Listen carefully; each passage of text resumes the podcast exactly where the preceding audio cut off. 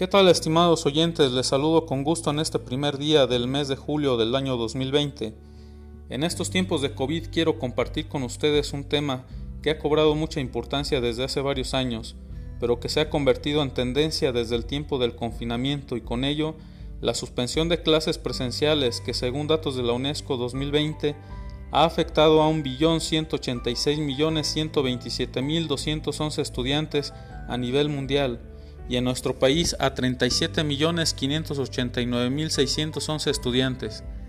Así es, vamos a tratar el tema de la educación virtual y más concretamente de las competencias que los docentes deben desarrollar en esta modalidad educativa.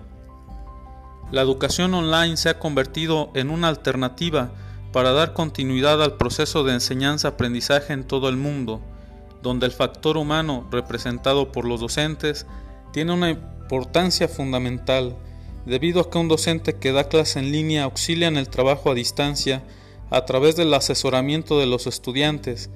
También favorece la construcción del aprendizaje y la interacción con los otros, implicando que el tutor es el profesional que está en constante formación, que desarrolla un trabajo que involucra dos funciones, enseñar y aprender.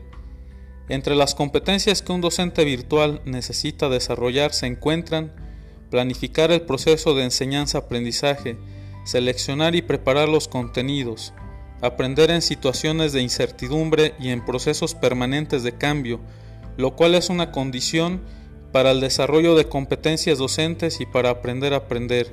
Además, debe preparar entornos de aprendizaje caracterizados por el intercambio y vivencia de la cultura profesional más viva y elaborada. Asimismo, debe estimular la metacognición de cada participante, la cooperación entre iguales, comunicarse, relacionarse con el profesorado participante y tutorizar. Entre las tareas del tutor se encuentran las siguientes: la orientación de capacidades, orientación curricular y académica, orientación psicopedagógica, enseñar y aprender a organizar el tiempo, evaluar, detectar necesidades, carencias, aciertos y transmitirlas.